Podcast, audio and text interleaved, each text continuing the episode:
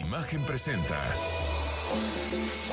Bien y Saludable con Ethel Soriano. La voz más saludable de México. Hola, ¿qué tal? Los saludo con un gusto enorme. Yo soy Ethel Soriano. Gracias, gracias por acompañarme aquí en Bien y Saludable. Déjeme decirle que hoy se conmemora el Día Mundial de Trasplante de Órganos y Tejidos. Y esto de la donación es sumamente importante porque diario, diario, miles de personas fallecen por insuficiencia terminal de alguno de los órganos vitales. Con ello se logra mejorar la calidad y expectativas de vida de los pacientes trasplantados y en México em, son dos eh, los órganos que más se requieren, riñón y córneas. Em, y quiero darle la bienvenida a la doctora Eira Cerda. Ella es gastroenteróloga, hepatóloga y transplantóloga.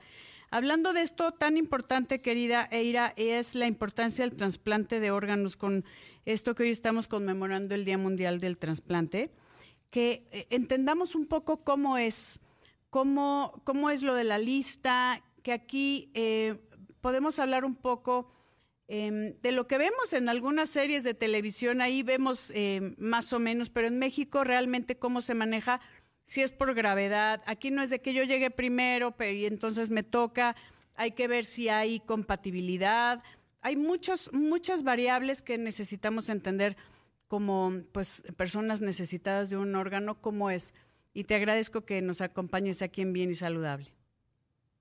Hola, ¿qué tal, Etel? Pues muchas gracias por la invitación y también para todas las personas que nos sintonizan. La verdad es que eh, es pues importante sobre todo conocer cuál es el, sobre todo la importancia de, del día que se conmemora eh, el día de hoy, que es 27 de febrero, sobre todo hacer conciencia de que, como tú bien lo dijiste, hay muchas personas que están en espera de un órgano y que eso realmente les puede cambiar la vida de ellos y también de, pues de sus familias, ¿no? Sí. Y la verdad es que muy bien lo, lo, puntualizaste, la verdad es que eh, en, pues a nivel nacional hay muchos centros de trasplante que realmente están validados por el CENATRA, que es el Centro Nacional de Trasplantes, y que eh, digamos que en cada institución o en cada hospital en donde se encuentra con un comité de trasplante, pues son valorados los, los pacientes por un grupo, digamos que de especialistas o de expertos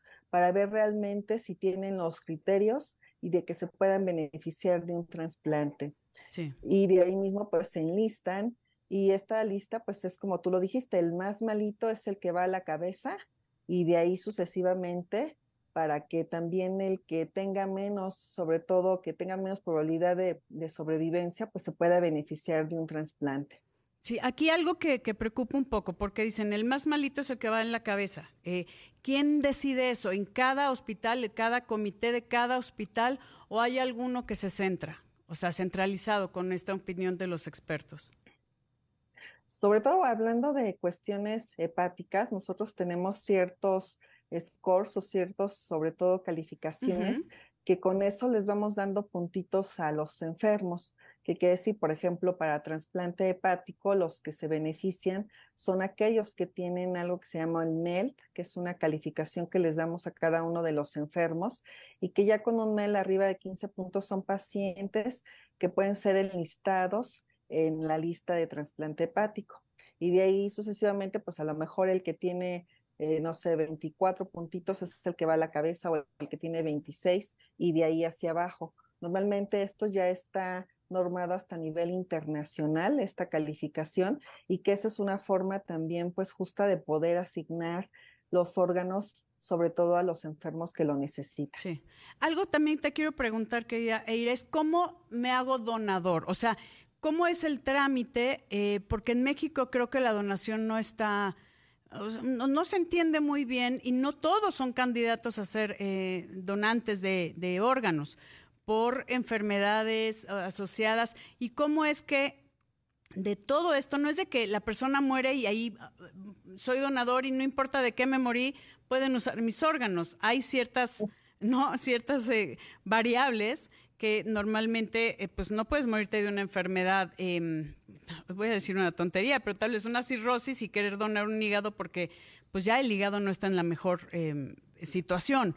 Entonces son como casos muy especiales, tal vez alguien que tiene muerte cerebral, que normalmente tiene, pues, por algún accidente eh, o que no tiene enfermedades, no sé, que no tiene VIH, ¿no? O sea, SIDA tal como, como tal, eh, o no sé si diabetes está dentro de, de, de estos eh, criterios de exclusión.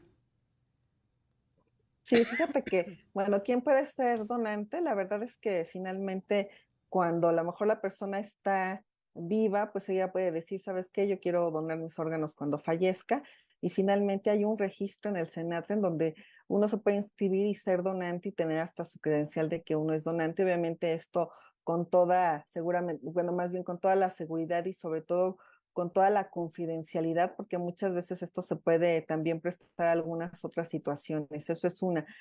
Muchas veces también, no sé, si fallece algún familiar eh, cercano, sobre todo a lo mejor los hijos o y los papás a lo mejor pudieran decidir sobre todo si la persona quiere donar los órganos.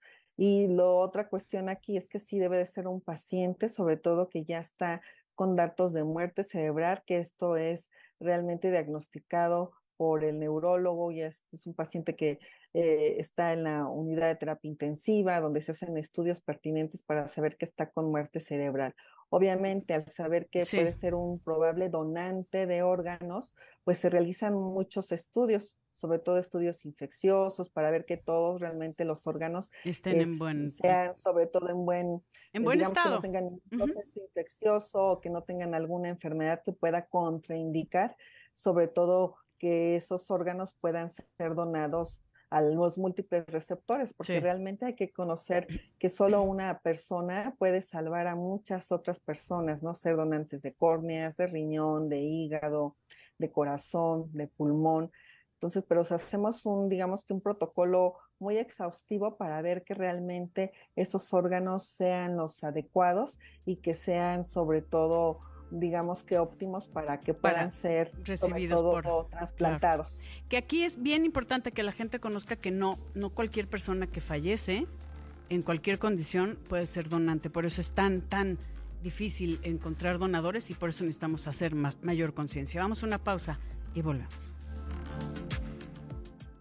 Estoy platicando sobre la importancia del trasplante de órganos, porque hoy se conmemora el Día Mundial del Trasplante de Órganos y Tejidos, y lo queremos hacer con eh, información y platicando con la doctora Eira Cerda, gastroenteróloga, hepatóloga y transplantóloga, eh, hablando de esta importancia del, del donante, que no es cualquier persona que muere, que eso yo creo que es como el, la imaginación de colectiva, que es, ah, bueno, se murió esta persona, hay que sacarle los órganos, digo, con todo respeto, es, la forma de decirlo, eh, y vamos a usarlo para salvar la vida de alguien. No todos los órganos son eh, adecuados, no todos eh, se pueden usar, hay enfermedades metabólicas, hay muchas infecciones.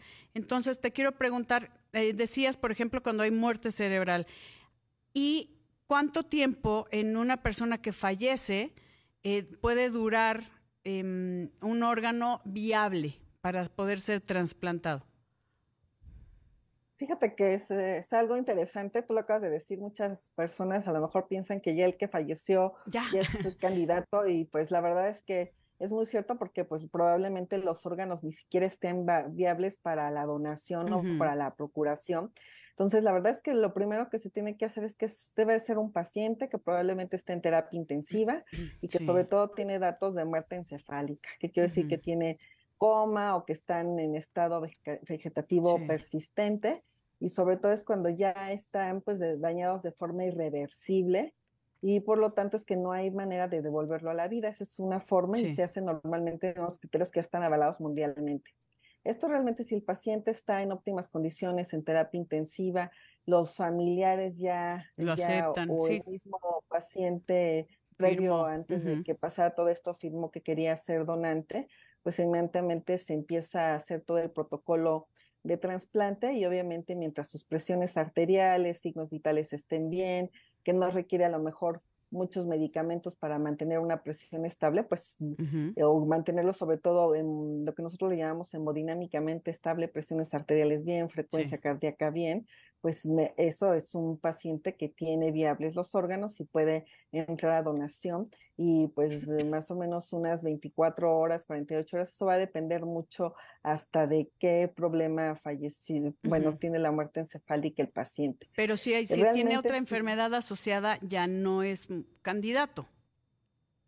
Normalmente va a depender mucho del, del, de la enfermedad que tenga, por ejemplo, si es una enfermedad metabólica, si es, por ejemplo, diabético, pues probablemente eh, los riñones no puedan ser donados, habría que, que revisar alguna otra cuestión que ella pueda, él pueda donar, probablemente córneas, pero se debe de valorarse, por ejemplo, esta cuestión del riñón, a lo mejor el pulmón pudiera ser una de las, de las opciones, pero siempre es importante valorar eh, en conjunto todo el, la persona que vaya a ser un probable donante, ¿no? Eso es importante. A lo mejor si es un paciente, como bien tú lo dijiste, un paciente que probablemente tenga una enfermedad terminal como cáncer, obviamente pues no es un buen candidato, para este tipo de situaciones. A lo mejor un paciente con enfermedad hepática ya crónica que esté súper complicado, pues, pues seguramente tampoco. no va a ser un buen donante. A lo mejor si es un paciente que tiene una enfermedad hereditaria eh,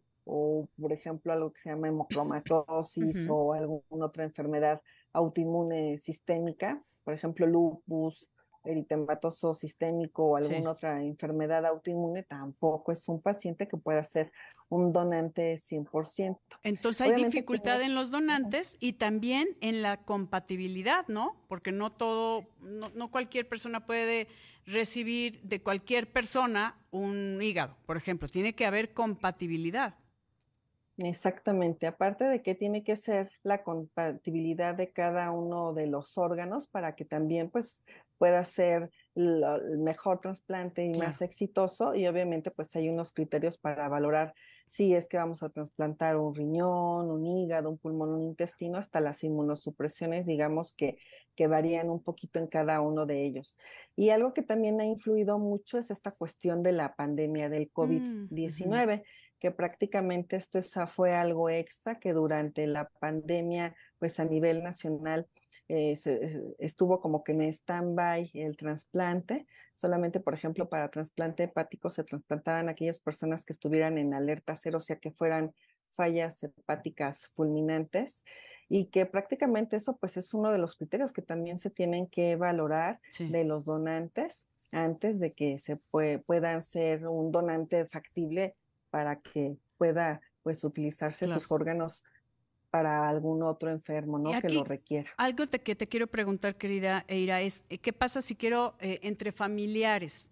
Eh, un papá le quiere donar un riñón a su hijo o al revés, ahí tienen que entrar a la lista o puede hacerse un, un, manejo, un trámite, si puedo llamarlo, adicional, o que aquí muchas veces se puede dar a, un negocio, es decir, mi amigo me quiere donar su riñón y tal vez es una con una cuestión económica, ¿no? Es decir, no digas nada, pero te voy a pagar por tu riñón, que sí sucede.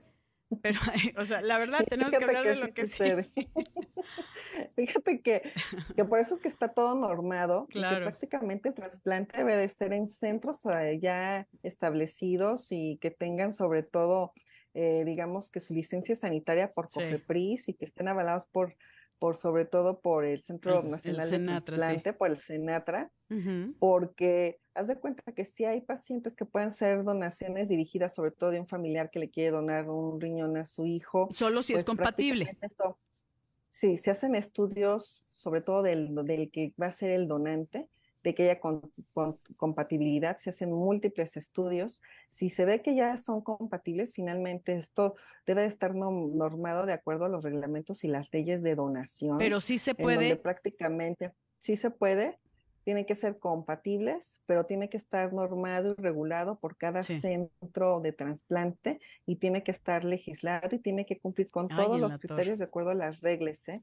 nacionales. Eso de que a lo mejor voy y te vendo y todo esto, la verdad es que ah todo se hace conforme leyes. Sí. Y la verdad es que, por ejemplo, mm, para que no haya ninguna cuestión ahí, digamos que turbia, de que quieran hasta, digamos que lucrar con la donación, digamos que dirigida, ¿no? De que yo le quiero donar un riñón a mi hermana o a mi primo eso siempre se hace, siempre haciendo estudios y sobre todo tiene que estar normado tanto por el comité de trasplante porque son son, este, digamos que casos que se sesionan y que tiene que estar normado por la, por los reglamentos y las leyes del trasplante. Y muy, o sea, me imagino que cuando es un familiar tienes que demostrar, o sea, que es sí, sí, sí, sí, no, o sea, no es nada más de aquí mi, mi super amigo, mi, no, hasta mi esposo que me acabo de casar eh, nada más para que me don, o sea, cosas así porque si luego hay ciertos manejos turbios, ¿no? Entonces. No, sí, sí se tiene que hacer completa conforme a, conforme a la ley y todo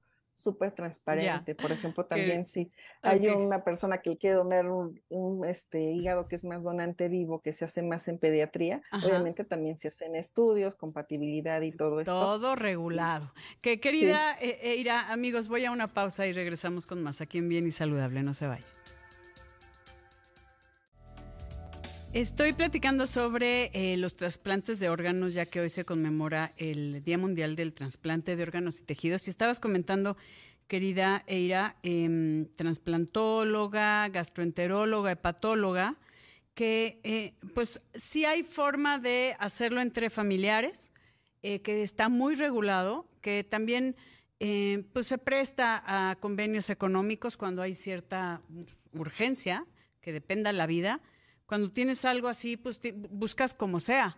Y a veces, eh, pues te pones en la lista, pero tú hay gente más grave.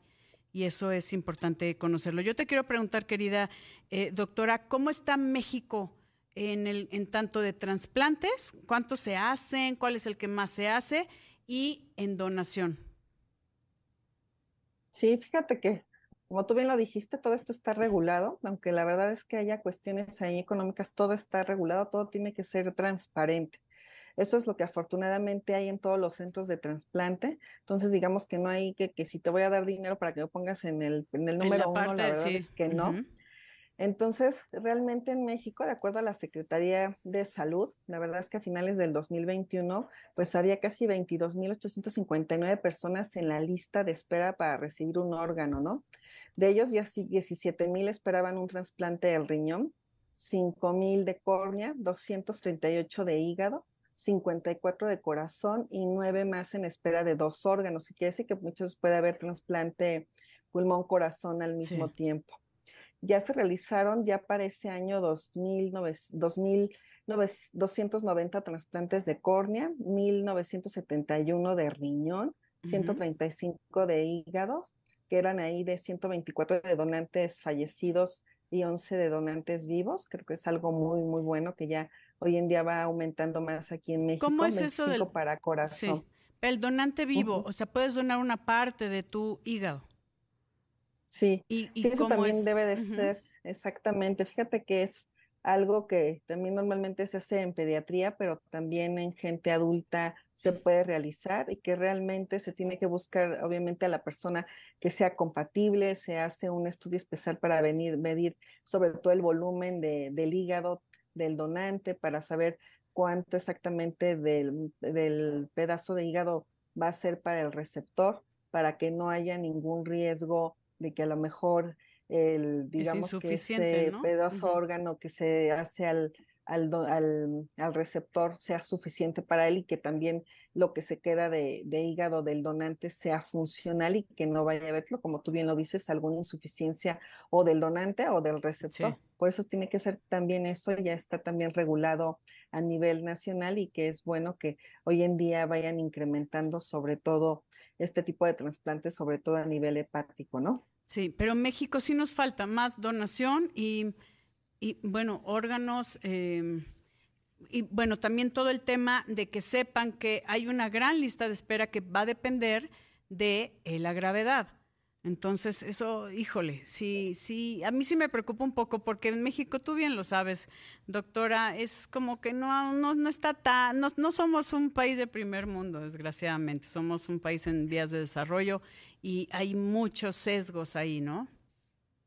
Sí, desgraciadamente no estamos en algunos países en donde está ya normado que todos seamos donantes universales. Sí. Aquí en México, ¿qué pasa? Que desafortunadamente todavía hay muchos mitos o tabús acerca de la donación por cuestiones culturales, religiosas, religiosas también. Uh -huh. Este, Entonces muchas veces pues da miedo el hecho de aceptar que algún familiar o que hasta uno mismo sea un donador, sobre todo cuando pues suceda el, que alguien querido, un ser querido fallezca o, que nunca estamos preparados sobre todo para la muerte. Entonces creo que es importante hacer conciencia de que el hecho de poder donar eh, de una persona podemos salvar a muchas otras personas, ya sea con las córneas, con los riñones, con el pulmón, con, los con el corazón o con, con los riñones, ¿no? Entonces creo que eso nos debe de quedar en la mente, que, que todos podemos ayudar y tener sobre todo digamos que esa, mm, digamos que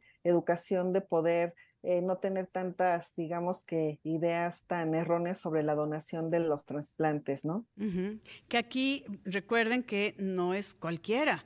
No es, no es cualquier persona que fallece puede ser donador, hay que ver ciertas eh, circunstancias, ciertas características, y entonces todo esto complica más la donación de órganos. Así que, pues aquí los invitamos a que reflexione y pues vea que puede salvar muchas, muchas vidas. Doctora Eira Cerda, te agradezco enormemente que nos hayas acompañado aquí en Bien y Saludable, hablando de este tema tan importante, la importancia del trasplante de órganos, conmemorando el Día Mundial de Trasplante de Órganos y Tejidos. Gracias, queridos amigos, gracias. Yo soy Etel Soriano y por favor, para estar bien y saludable, cuídese. Imagen presentó Bien y Saludable con Etel Soriano, la voz más saludable de México.